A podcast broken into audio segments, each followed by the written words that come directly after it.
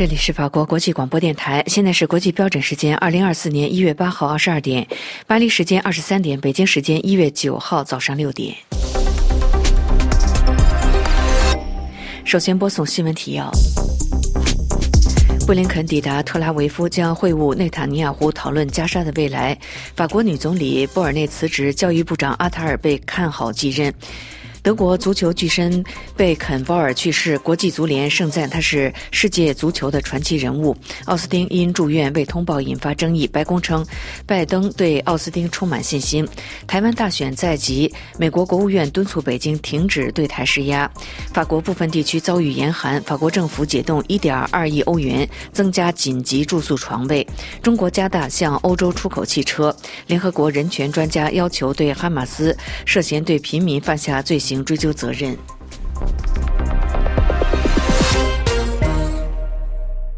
听众朋友，早上好，我是安娜。下面要为您播送这次新闻节目的详细内容。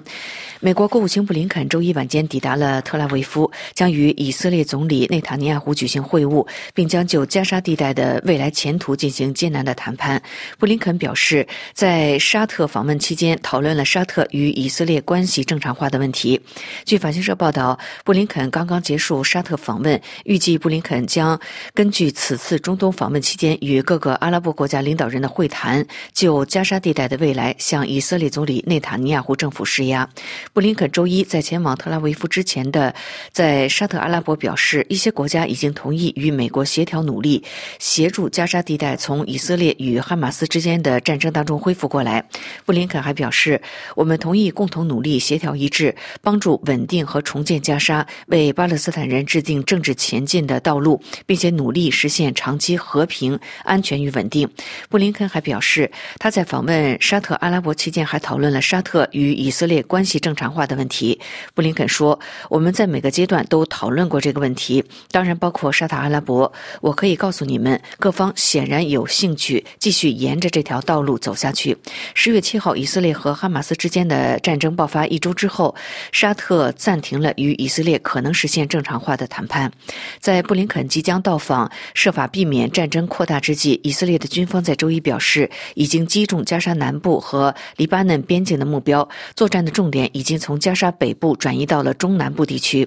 据法新社报道，加沙的卫生部表示，过去的二十四小时之内，共有七十三名死者和九十九名伤者抵达了中部城镇的医院。而巴勒斯坦伊斯兰组织哈马斯去年十月七号大规模突袭以色列，掀起双方战争，交战至今已经进入第四个月。以色列军方表示，作战的重心已经从加沙北部转移到了。瓦解仍然在加沙中部和南部的哈马斯武装分子。以军的声明指出，部分人员和战机昨夜击中三十个位于加沙南部城市尤甘尼斯的敌对目标。声明还说，一架无人机击毙了十名准备要朝以色列领土发射火箭的武装分子。另据报道，黎巴嫩真主党指挥官维塔尔在以军空袭行动当中丧生，这是在以黎边境持续三个月冲突被杀的最高级别的真主党。成员，法国的内阁改组终于有了眉目。现任总理博尔内女士辞职，而根据接近总统府的消息说，马克龙极有可能任命现年三十四岁的教育部部长阿塔尔干担任总理。详细情况，请听安德烈的介绍。博尔内总理周一傍晚正式向总统马克龙提出辞呈，马克龙随即接受，并在社交网络 X 上衷心感谢博尔内为国家所做的贡献，致其堪称楷模。现年六十二岁的博尔内担任总理已经有二十个月，在他执政的二十个月中，成功推动了一些困难的立法，尤其是极不受欢迎的养老金改革和备受争议的移民法。由于其所在的政党在法国国民议会并不具有绝对多数，每次审议新法案时都争辩激烈。他的政府多次被迫动用宪法第四十九点三条款，在不经过议会表决的情况下强行过关。因而，他领导的政府在国会先后遭遇了三十多起不信任提案。法国退休改革法就是在动用宪法第四十九点三条款后过关的。而移民改革法虽然最后在法国国民议会获得通过，但也是在执政党被迫与右翼共和党妥协的背景下过关的。这无疑加重了马克龙总统在民间不受欢迎的程度。因此，在距离第二个总统任期结束还有三年时间，面对极右翼势力在国内的不断突破，以及国民议会中没有绝对多数的情况，马克龙总统发现自己的处境十分微妙。他期望以改换总理来为自己剩下的任期注入新的活力。周一傍晚，爱丽舍宫没有立即宣布新总理的任命，但是前政府发言人、现任教育部长阿塔尔继任总理的可能性被认为很高。这位被称为“好学生”或马克龙主义基因的最佳化身的年轻人，于2017年加入政府，成为发言人，并在政府中快速崛起。阿塔尔于七月份内阁改组时出任教育部长，着手在教育部进行一系列重大改革，这成为最近几日有关他不可能离开教育部、任身总理的理由。但是周一起，他在教育部长任期短短几月时间形成的声望，又成为他最可能担任总理的理由。法新社援引接近总统府爱丽舍宫的消息称，支持他担任总理的理由是年轻、民意基础好、被视为有能力领导多数党在欧洲议会选举中取得突破等等。一位部长称，阿塔尔很受欢迎，很年轻，是马克龙从零开始打造的人。阿塔尔毫不掩饰自己的同性恋身份。近几个月来，他支持率迅速上升，成为法国最受欢迎的政治人物之一。这可能最终有望成为马克龙第二总统任期提供从未找到的动力。马克龙从2022年连任以来，在国民议会中一直没有获得绝对多数席位。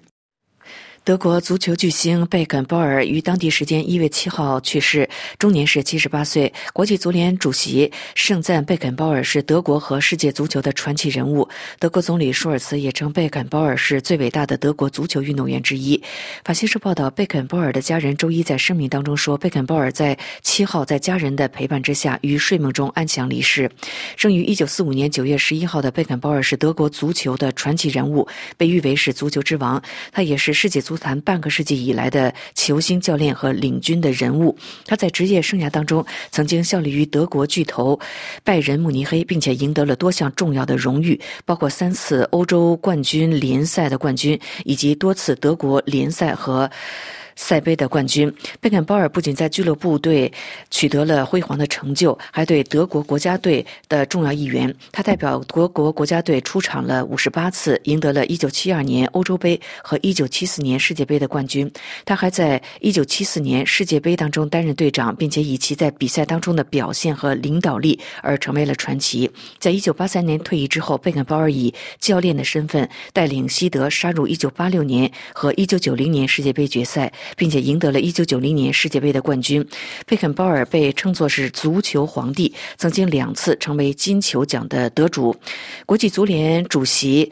因凡蒂诺周一称赞贝肯鲍尔是德国和世界足球的传奇人物，而德国的总理舒尔茨也表示，作为赢得世界冠军的球员和教练，贝肯鲍尔称得上是最伟大的德国足球运动员之一。德国的足球球星马特乌斯也称赞，即使我知道弗朗茨的情况并不顺利，但是我还是十分的震惊。他的去世是足球界和整个德国的损失。美国的国防部长奥斯汀因多日未通报住院情况引发了争议。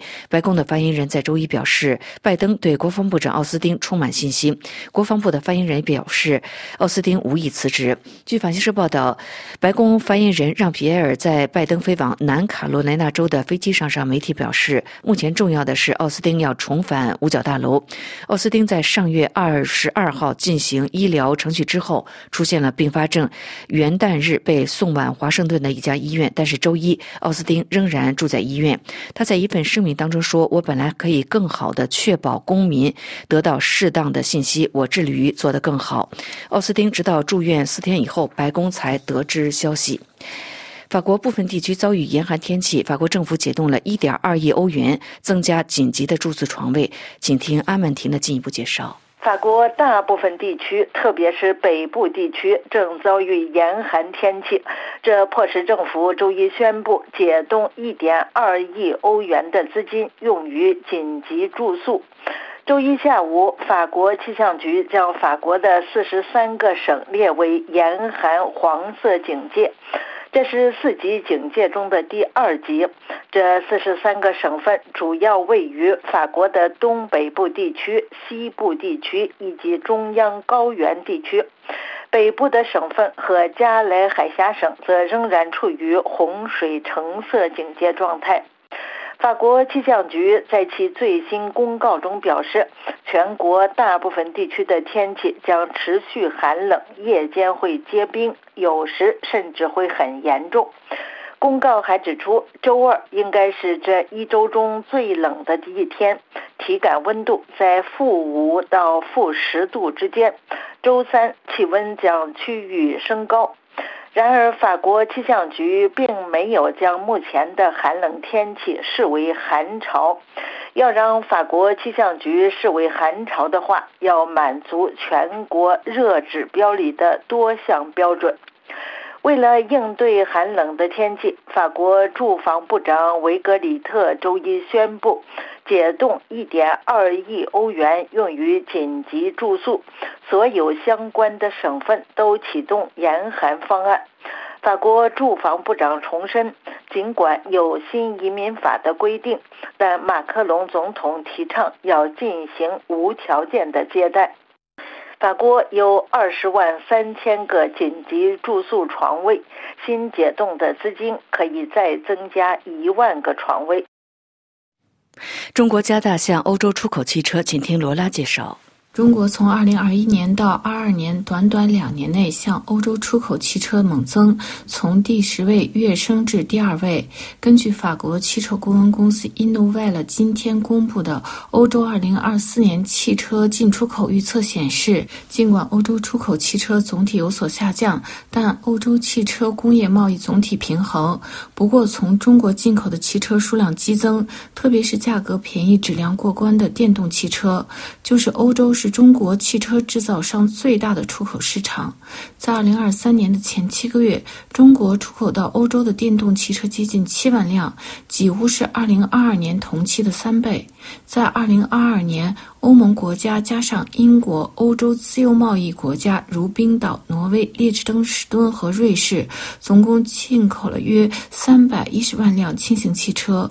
根据欧洲汽车顾问公司 Innovel 的计算估计，欧洲大陆销售的汽车中有百分之二十是进口汽车，其中目前土耳其是欧洲最大的汽车供应国，中国排在第二。不过，中国、韩国和日本组成的亚洲国家仍然是欧洲主要汽车供应国，占进口汽车的百分之四十四。尤其是中国生产的欧洲品牌汽车进口，如。特斯拉的 Model 3和某些沃尔沃、宝马汽车等，中国加速向欧洲出口汽车，而且该趋势还在增加。冈比亚前内政部长在瑞士受审，请听尼古拉的介绍。本台法广法文网今天二零二四年一月八号星期一有关非洲的最新报道之一是，瑞士司法当局开始审理冈比亚前内政部长松科一案，他被控犯下了危害人类罪。有被判终身监禁的风险。被告松科于2006年被任命为冈比亚内政部长，在此之前，他的职务是警察总监。十年后，他在2016年遭解职后，到瑞士申请避难。总部在瑞士日内瓦的非政府组织在得知情况后，提交了一份刑事诉状。松科于2017年元月被捕，之后一直处于临时羁押之中。本台法广法文报道说，原告有十人组成，其中八人是直接受害者。冈比亚前内政部长所受到的具体指控有：在2000年至2016年间，屡次参与、下令或没有阻止杀戮、酷刑、强奸和非法拘押。不过，被告对指控予以否认。多个非政府组织把周一的开审视为一大重要进步。预计这一案子的审理还将持续大约一个月的时间，在二零二四年三月份之前不会有判决。台方即将在一月十三号举行总统和立委选举。美国的国务院表态反对外界干涉或者恶意影响台湾大选，并且敦促中国停止对台湾的军事、外交和经济的施压。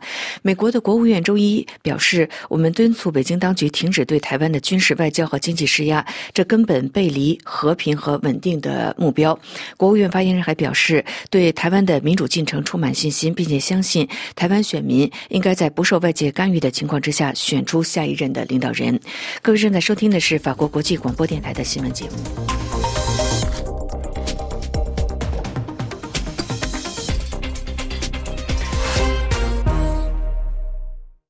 听众朋友，接下来请听由安德烈主持的要闻分析。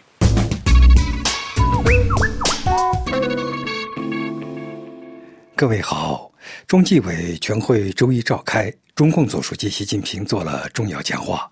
但是他的说法却让人感觉前后矛盾。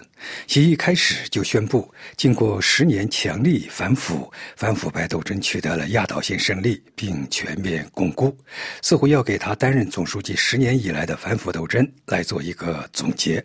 但紧接着又说，形势依然严峻复杂，等于说十年反腐并未取得压倒性胜利，更谈不上全面巩固。所以要坚决打赢反腐败斗争攻坚战、持久战。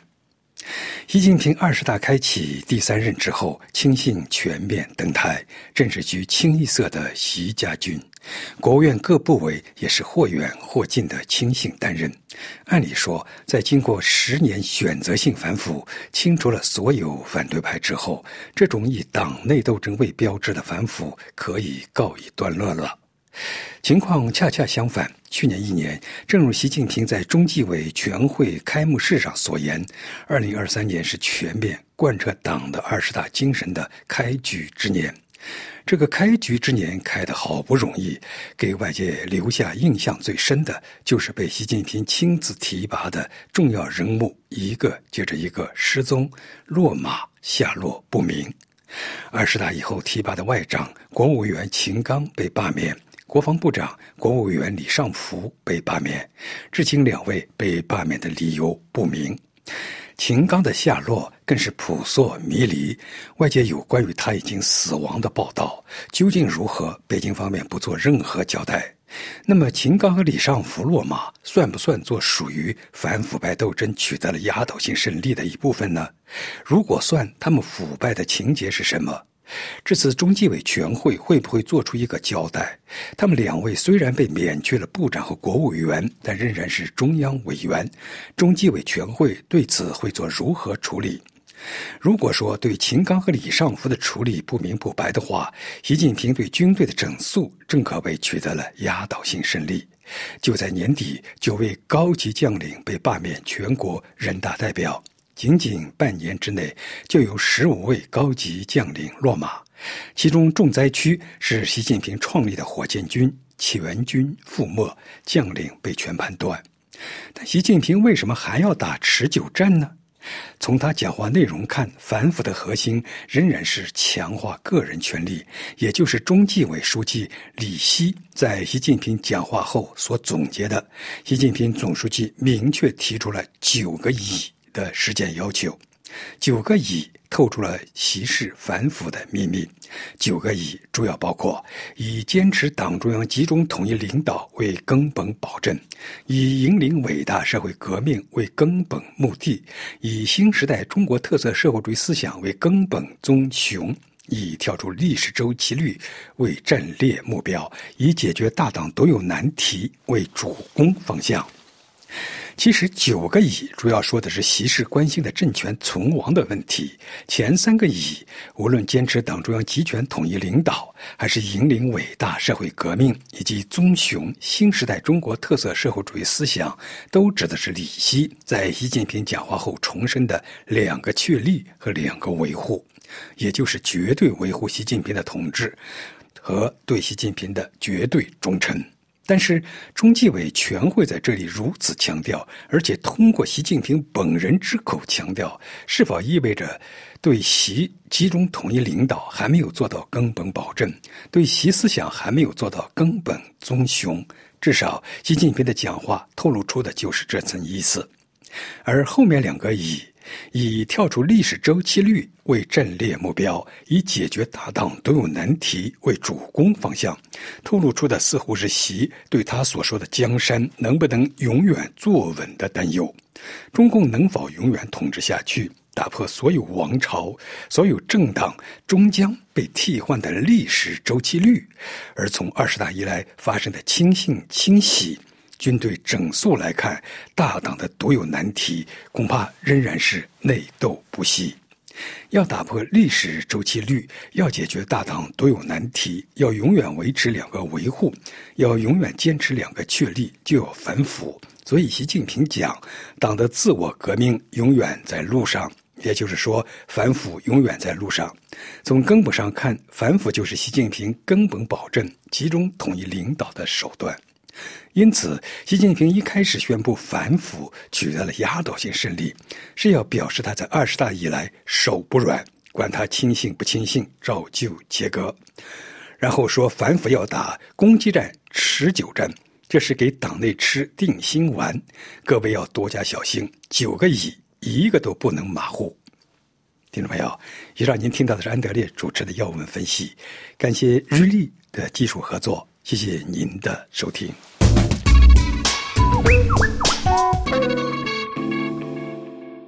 这里是法国国际广播电台，下面请听阿曼婷主持的《法国世界报》摘要。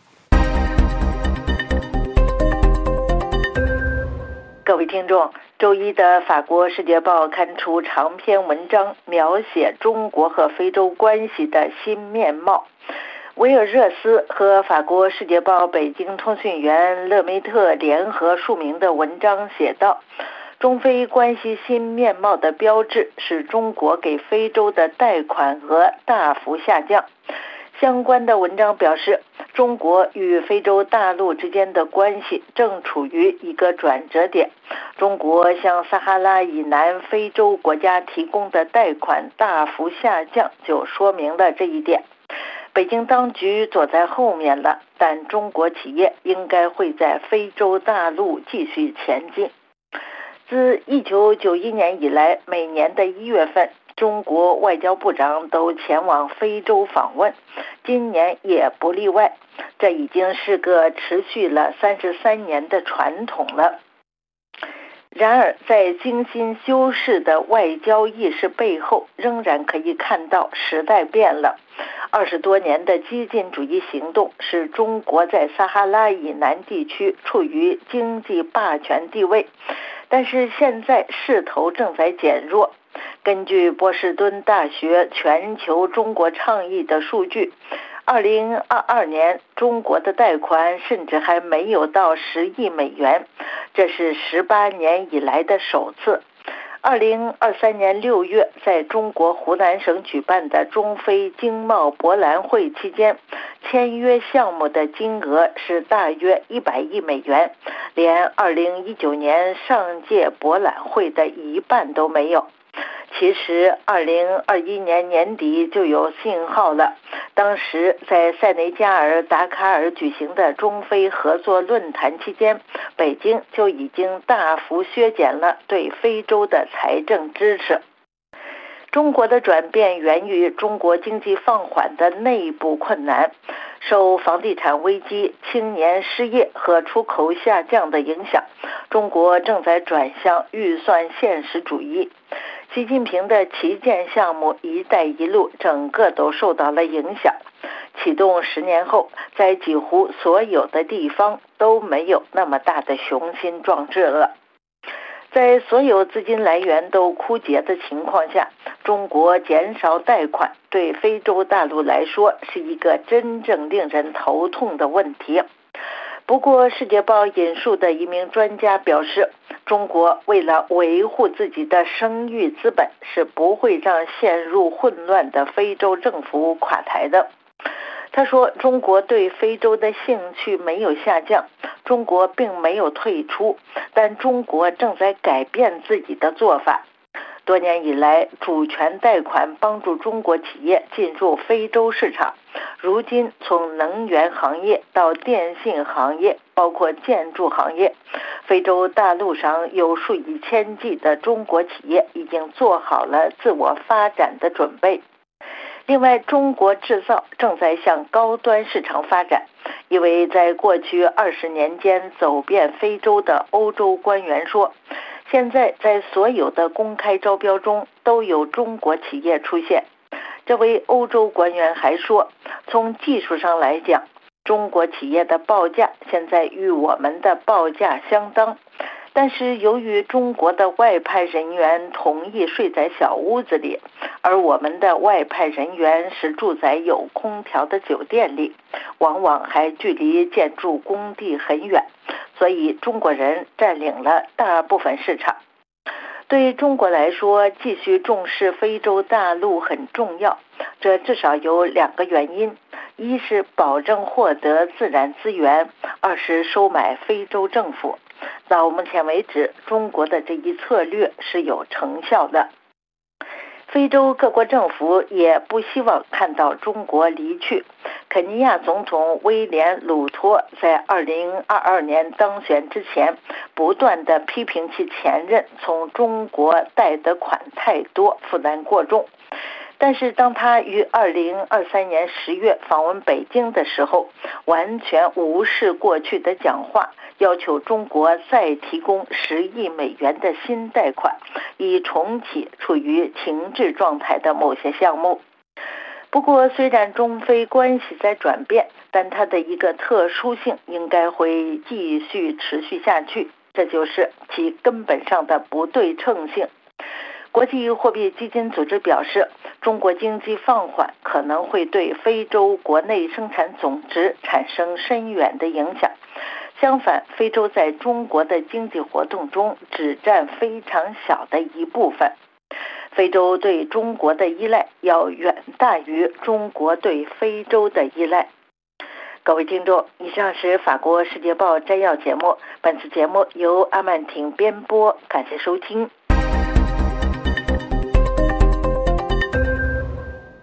这里是法国国际广播电台，接下来是聚焦台海。台湾国防部六日表示，近期侦获中共空飘气球连续飞越台湾上空，主要目的系以灰色地带袭扰，企图运用认知作战，影响我民心士气。军事专家先前依据飞行高度研判指出。这种高度的气球，因为搜集气象数据所使用。中国运用空飘气球进行心理战和宣传、情报收集、展示科技军事能力等多重目的。台湾本周举办总统大选和国会改选，空飘气球可视为是中国文攻武赫的一环。但在台湾，没有一家媒体以显著位置报道空飘气球的新闻。在此之前。中共军机军舰天天在台海周边活动，国防部每天发布新闻稿，公告侦获的共机架次和共舰骚次。台湾民众生活在中国灰色地带的侵扰已成常态。北京多次言辞批评台湾特定总统候选人，也成为一种借选。涉台官员指，民进党候选人赖清德和萧美琴是独独配。被贴上台独标签的赖清德，面对中国主张备战才能避战，他提出四个支柱的和平计划是：全力强化国防核阻力，提升经济安全，建立更紧密的民主伙伴合作，以及维护两岸现状。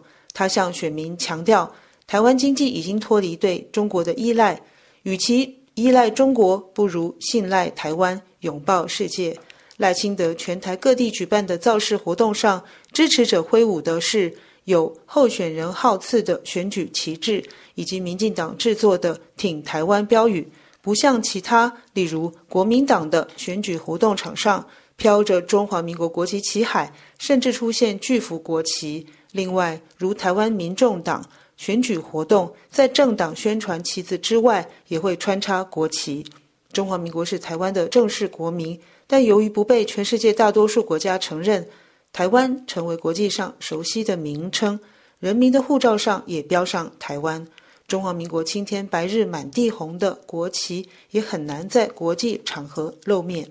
赖清德日前口误，中华民国是灾难。虽然他更正要说的是中华民国宪法，然而宪法是国家之本。那么中华民国宪法是灾难，足以让许多人心惊。对手国民党候选人侯友谊批评赖清德说出真心话，说他不是心里有台独，赖清德就是台独。一向被指亲中的国民党，这次提名侯友谊是历来最台的候选人。他出生在中部嘉义，他喊说嘉义人不会亲中卖台，他会用性命顾台湾平安，亲美和中，反对台独，反对一国两制，坚持民主自由，并强调。台湾的未来由两千三百万人决定。他也说，中共从未放弃武力，它不会存在不切实际的幻想。中华民国是一个主权独立的国家，他主张备战不起战，持续强化国防战备，维持贺祖的实力，并推动两岸互动，降低风险与敌意。台湾主权是三名总统候选人的共识。民众党柯文哲提出台湾自主、两岸和平，坚持台湾自主要摆在两岸和平之前。柯文哲近日提到，对中国的关系有两个重点：一是威慑。二是对话，然后可以合作时合作，需要竞争时竞争，必须对抗时对抗。他将致力改善和中国的关系，不会走去中国化路线，向中国表明我们同文同种、同历史语言宗教，但是政治制度不同，生活方式不同。在台湾，九成以上民众支持两岸维持现状。根据中央研究院欧美研究所研究员吴建辉发起的美国肖像计划调查结果显示，约百分之七十八受访者认为两岸不属同一个国家，仅约百分之十三的民众认为同属一个国家，而不认为两岸属同一国的国民党支持者超过五成，民众党更超过八成。来自中国武统战争的威吓。究竟会让台湾人心理上屈服，或兴起团结反抗的决心呢？如果赖清德当选，反映出中国在民进党八年执政期间对台政策是彻底失败。但就算是侯友谊当选，往后两岸互动势必要顾及台湾坚持的民主、自由和自主性。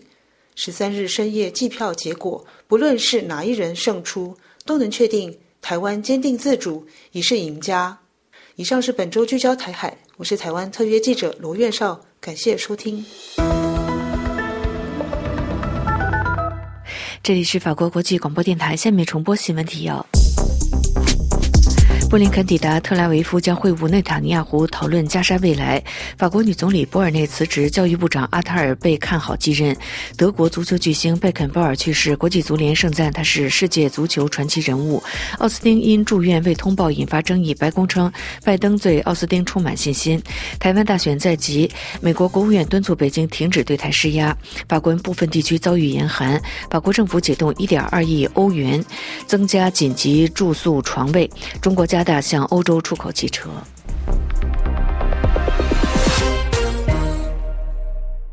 听众朋友，接下来请您继续收听专题节目。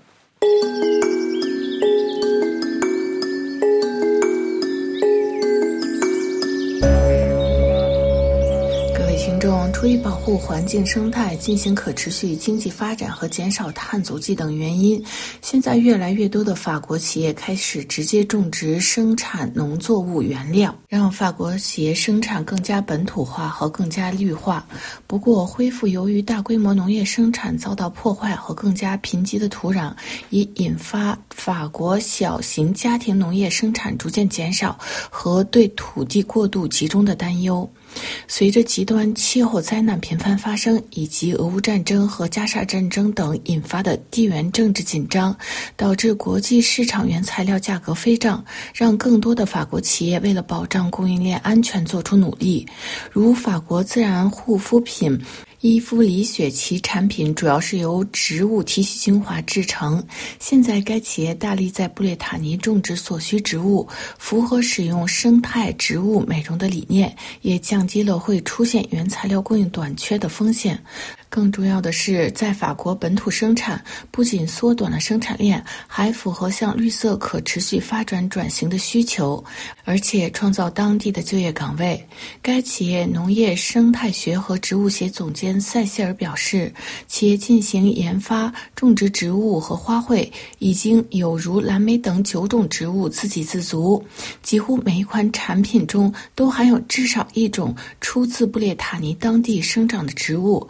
这意味着每年收获十到二十吨晒干的植物。该品牌创始人伊夫里雪先生出生在布列塔尼中心的拉卡西里镇，在五十年代开始用容量为主要的配方制成乳霜取得成功后，现在该企业在当地拥有六十多平方公里的种植植物的土地，每年五月中旬到九月中旬。由人工采摘蓝莓、洋甘菊、金盏花等，特别是荣良是该集团的旗舰植物，具有保湿的效应。在大棚下种植，避免混入化学物质，在秋季进行采摘。为了能够有足够的花卉和植物原料，该集团的植物学家和农业学家也与当地农民合作，保证有三年晒干的植物用量和两年新鲜植物的储存。就是如果要在在二零二五年推出新产品，从今年就需要种植足够的植物。宝乐利同样是法国重要的企业，也开始进行绿色转型。该企业属于全球第二大葡萄酒和烈酒生产集团。二十多年前进入中国市场，现在该企业加快生态转型，进一步发展可持续农业生产和种植，旨在恢复此前受到多年大规模集中生产和被破坏的日益贫瘠的土壤。因为该企业知道，没有优良的土壤就没有高质量的产品。现在该集团开始尝试在法国重新种植芳香植物茴香，用来制作该集团的品牌产品茴香酒。不过，在《无农民的农业》一书中，作者指出，现在法国农民拥有的农田减少，主要是因为法国家庭式农业越来越少，而被雇佣的农业工人数量在增加。在过去的十年里，农业雇员增加了百分之六十二。根据主要由农民组成的协会土地连接的调查表示，金融界现在开始大量投资农用土地，目前在法国占百分之十四。该协会担心这个比例在未来还会增加。该协会认为，这种集中化趋势很可能不利于农业生产的多样化和可持续发展。分析指出，法国农业基继续发生变化，到二零三零年，法国将有超过一半以上的农民退休，而那些不属于农业领域的企业继续购买土地和雇佣农业雇员进行生产，这会对法国农业生产产生何种影响，和对环境产生何种影响？都备受关注。各位听众，今天的专题节目由罗拉编辑播报，跟大家介绍法国更多企业种植原材料植物，进行可持续经济和减碳发展。感谢各位的收听，也感谢法广技术人员的合作。我们在下次节目中再会。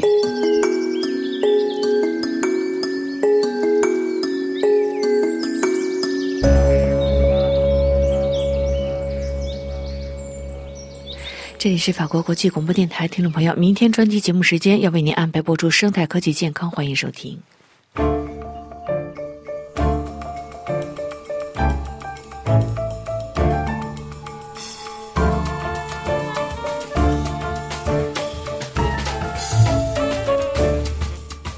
位听友好，因乌克兰战争而得到加强的中俄友好关系，对欧洲和美国经济构成了新的挑战。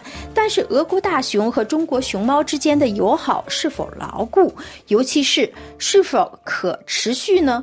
就此，和法广同属法国世界媒体集团的法国电视二十四台经济参考专栏，邀请了欧盟安全研究所负责亚洲事务的研究员爱丽丝·艾克曼进行分析解读。他的新作《中俄大友好》一书刚刚由加利马出版社出版，在今天的节目中就为您介绍这次采访，欢迎您的收听。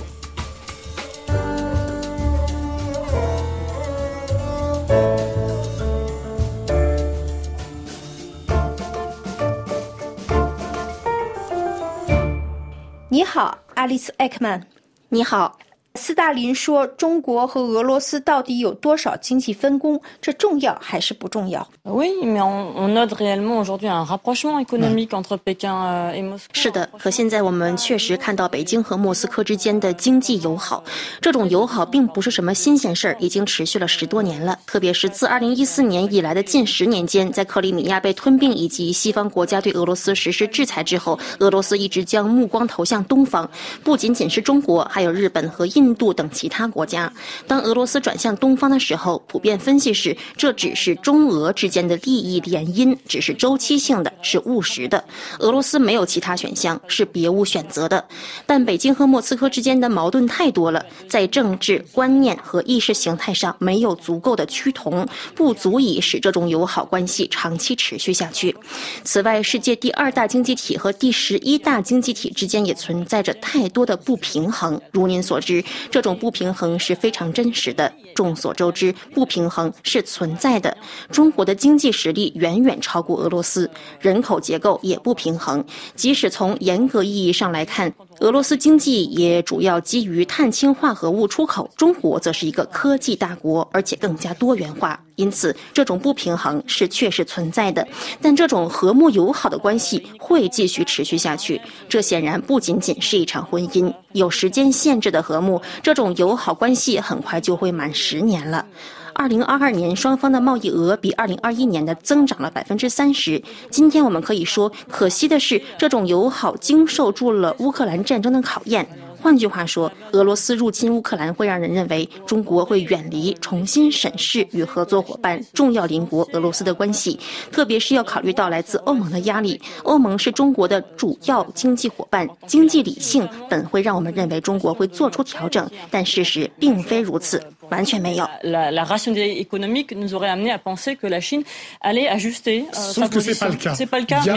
你的论点是，确实有一项协议将决定未来几年的呃全球国际关系。C'est-à-dire que le rapprochement Chine-Russie est en grande partie consolidé par l'antagonisme vis-à-vis des États-Unis. 在很大程度上，中俄友好是通过对美国的对抗来巩固的。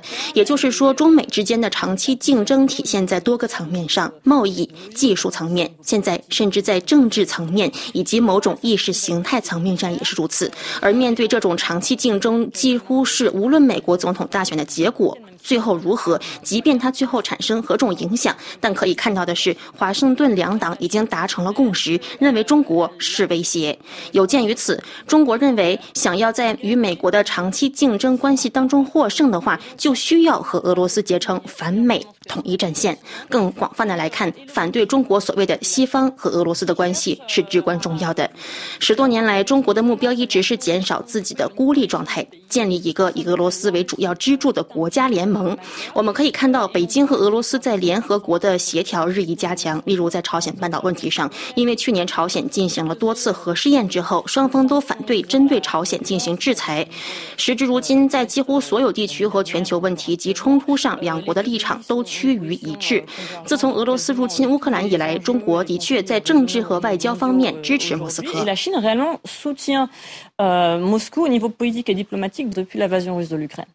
让我们回到经济上来，面对中国这个巨人，俄罗斯到底是不是个小伙伴呢？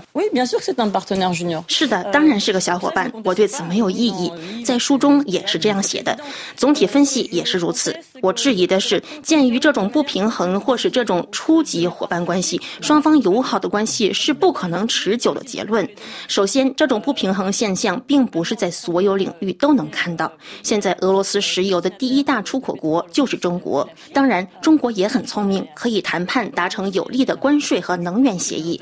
印度也一样，但中国是第一目的地，而且俄罗斯经济和中国经济之间的确也存在着互补性。此外，俄罗斯是航天大国、核大国，不仅仅是军事强国，也是民用强国。中国很清楚这一点。对于中国汽车，尤其是电动汽车来说，俄罗斯是一个很有利的市场。虽然它现在不是唯一的，可已经排名第一了。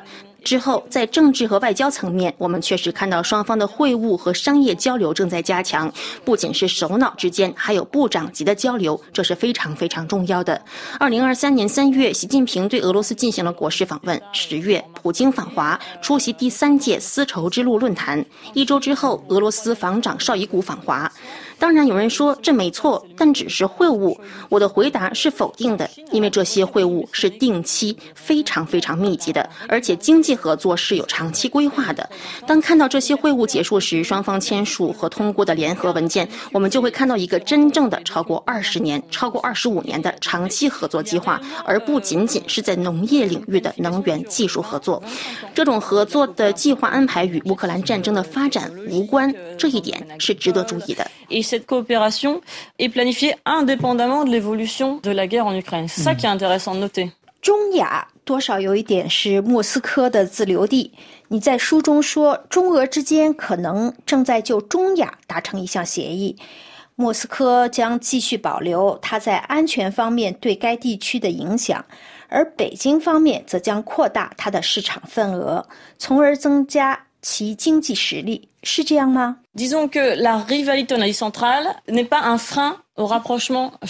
可以说，在中亚地区的竞争并不是中俄友好的障碍。人们常说这种关系不能持久，因为它在短期内事务时的俄罗斯别无选择。但是人们也经常提到中俄之间的两个矛盾点，首先就是西伯利亚的人口紧张问题。从数字上来看并不明显，而更像是中国人正在离开西伯利亚。原因很简单，出于种种原因，现在中国的工资比俄罗斯的工资更有吸引力，不存在华人入侵西伯利亚这种威胁，而且这也不是一个主要的紧张点。我并不是说中俄边境根本不存在紧张局势，但这并不是两国之间的主要紧张点。很显然，现在中俄已经没有任何边界争端了。自二十世纪九十年代以来，两国逐渐竭尽全力稳定这条边界线，这一点很重要，因为这就是中印两国对立的原因。中印边界争端近年来频发，甚至仍是致命的。而中俄之间的情况则完全不同。中国外交官今天经常提到这条非常重要的边界以及稳定两国关系的历史愿望。目前，中国国内对此则提出了很多疑问。回到你说到的。关于中亚的问题，中俄两国在该地区当然存在竞争，但值得注意的是，中国在该地区正在尽一切努力包容俄罗斯，例如强调在该地区的基础设施项目和新丝绸之路的互补性，善和组织内部的联合军演在这一地区内开展的相对来说比较和谐。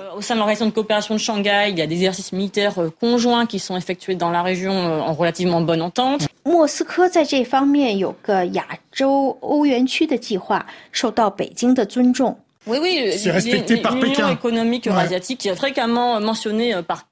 是的，作为新丝绸之路的利益互补项目，北京经常提到它。这不仅仅是沟通，也就是说，中国也在小心翼翼地保护俄罗斯在该地区的利益。当然，并不是全部，因为并不是将所有事情都是按完全一致的方式来计划。但至少今天，中俄两国在中亚地区不存在根深蒂固的竞争关系。无论如何，也不至于让人对十年来的亲近。关系产生怀疑，因此从长远来看，中俄关系仍是走在长期发展轨道之上的。北京没有红线吗？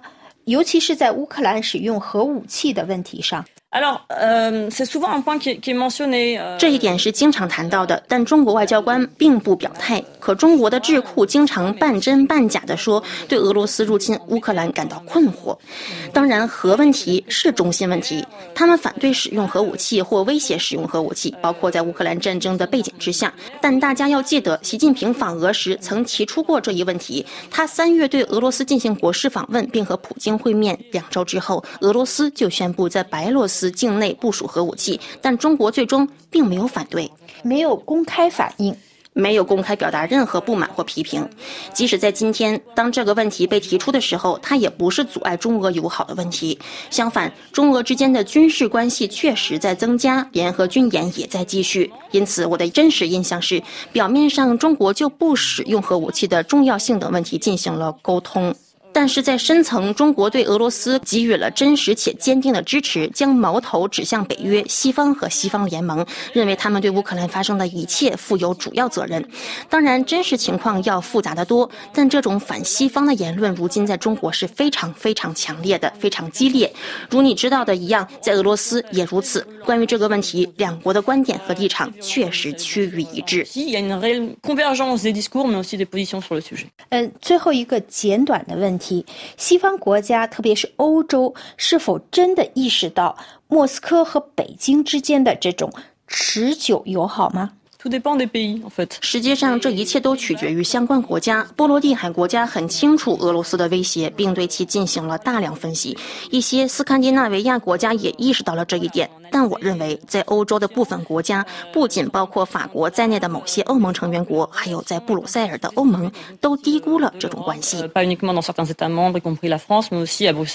爱丽丝·艾克曼，非常感谢你的回答。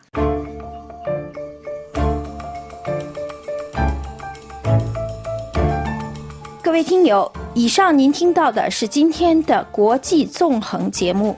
本次节目由艾娃编播，感谢呢喃的配音和苏黑尼亚的技术合作。多谢您的忠实收听，下次节目时间再会。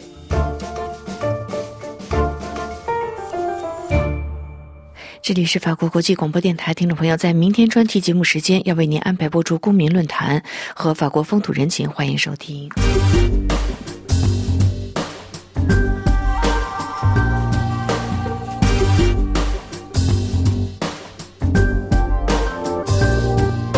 各位听众，法国巴黎的红磨坊夜总会是著名的传统法国坑坑舞的表演场所，所以选择在一个完全处于乡村野景地区的波旁这个地区举行这种歌舞表演的展览，很多人或许会认为这真是疯狂的做法，但事实并非如此，因为与普通看法相反的，其实法国的大多数。歌舞厅夜总会并不总是位于五光十色、灯光闪耀的城市里，而通常是位于该地区的一个中等的城镇周围，例如夏莱茵省基尔维莱尔的著名皇宫。然而，位于阿列省红磨坊的国家服装和舞台中心举行的这项新展览活动，主要展示的也正是。巴黎著名歌舞表演坑坑舞的最新服装，它奢华的水钻还有羽毛服装，在四月三十日活动结束时才将返回各自的舞台。红色的霓虹灯、柔软的沙发和闪闪发光的地板，从第一个展示厅就把夜晚的派对世界展现的淋漓尽致。在一个重建的艺术家门厅和更衣室里面，著名的。米秀夜总会的总监米秀，其轮廓清晰可辨。他身穿的缎带的蓝色西装，手里拿着一杯香槟，张开双臂迎接游客的样子。通过播放出的等待康场演出前观众们真正彼此之间稀疏对话的配乐声，来完美展现沉浸在这个夜总会真实场景其中。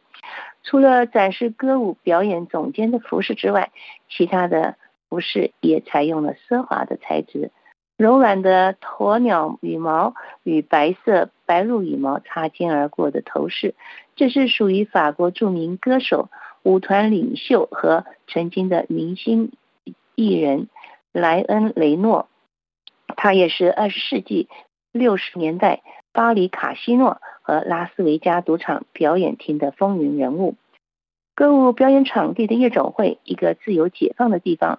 歌舞表演同时是一种复杂而流行民间的艺术。我们的想法是让每个人都知道，即使没有去过那里。展览会场展侧的监测中心主任皮纳塞站在一些名人肖像走廊，如此对记者们说道：“作为自由解放和社会多样性的地方。”这些夜总会总是越来越关注那些通常是围坐在餐桌观赏这种表演的人。本次展览的场景设计师拉法耶也希望通过减弱大橱窗展示性的疯狂，来拉近与参观者的距离，就像洒满了五彩缤纷紫血的场景。每个展示厅同样都是一间完美的展示房，人们可以欣赏到。红模仿那些雄伟服饰的细节，高档的服饰和自动发电的低系统之间巧妙的结合，以便能满足同时有舞蹈、马戏表演、话剧、滑稽喜剧演出技术层面的各方要求。接着紧身的胸衣、羽毛和璀璨的珠宝雕刻出优雅和性感极其优美女性身体的立体模型。在这些服装中，有着令人欣喜愉悦的奢侈感，例如拉丁天堂夜总会的高档剪裁风格拿破仑服装，或者奇怪的面条状的图案油布紧身胸衣。该展览还为新一波的独立创作者提供了重要一席之地。他们用奇幻或者是怪物般的生物重新审视该类型的代码。此外，专门用于展示表演时层层脱衣步骤的展厅房，也是这一次展览的最大挑战之一。也是文化部戏剧创作监察员的联合策展人安娜贝尔指出。表演的不同阶段的服装被分为四部分来展示。他委托专人对歌舞表演和音乐厅的艺术进行了盘点。这项参观在一个披着蓝色的大房间中严肃的结束，重新创造出一个歌舞表演。在三桌圆桌前，一条长十米、宽六米的黑色斗篷。黑白相间，戏剧性的延伸到楼梯上。它原本是为舞台剧《Folie b e l g e 设计的，但最终当时被未用上场。在它的左边，一件由这个利诺和诺设计的彩色串珠连衣裙，借此向观众们道别，最终美丽的结束了这项参观之旅。各位听众，以上节目是由珍妮特为您主持的，感谢我们的法国同事。菲利普的技术合作，同时更感谢您忠实的收听。我们下次节目再会。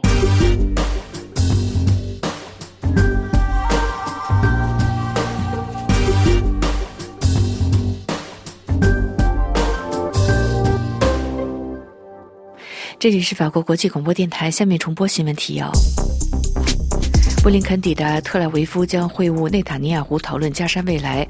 法国总理博尔内辞职，教育部长阿塔尔被看好继任。德国足球巨星贝肯鲍尔去世，国际足联称他为世界足球的传奇人物。奥斯汀因住院未通报引发争议，白宫称拜登对奥斯汀充满信心。台湾大选在即，美国国务院敦促北京停止对台施压。法国部分地区遭遇严寒，法国政府解冻1.2亿欧元紧急增加住宿床位。中国加大向欧洲出口汽车。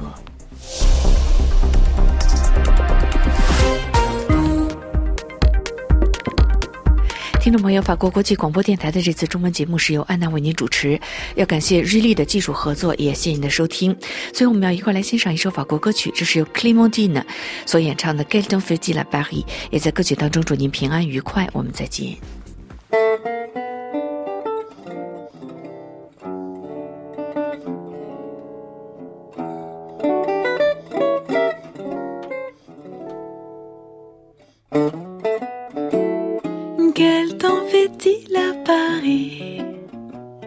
Le ciel est-il noir ou gris? Vous m'avez dit quand il pleut à Paris, c'est tout bleu. Ce n'était pas très sérieux. Vous regardiez mes yeux bleus. Et près de vous, j'ai compris que les yeux des amis, c'est le ciel de Paris.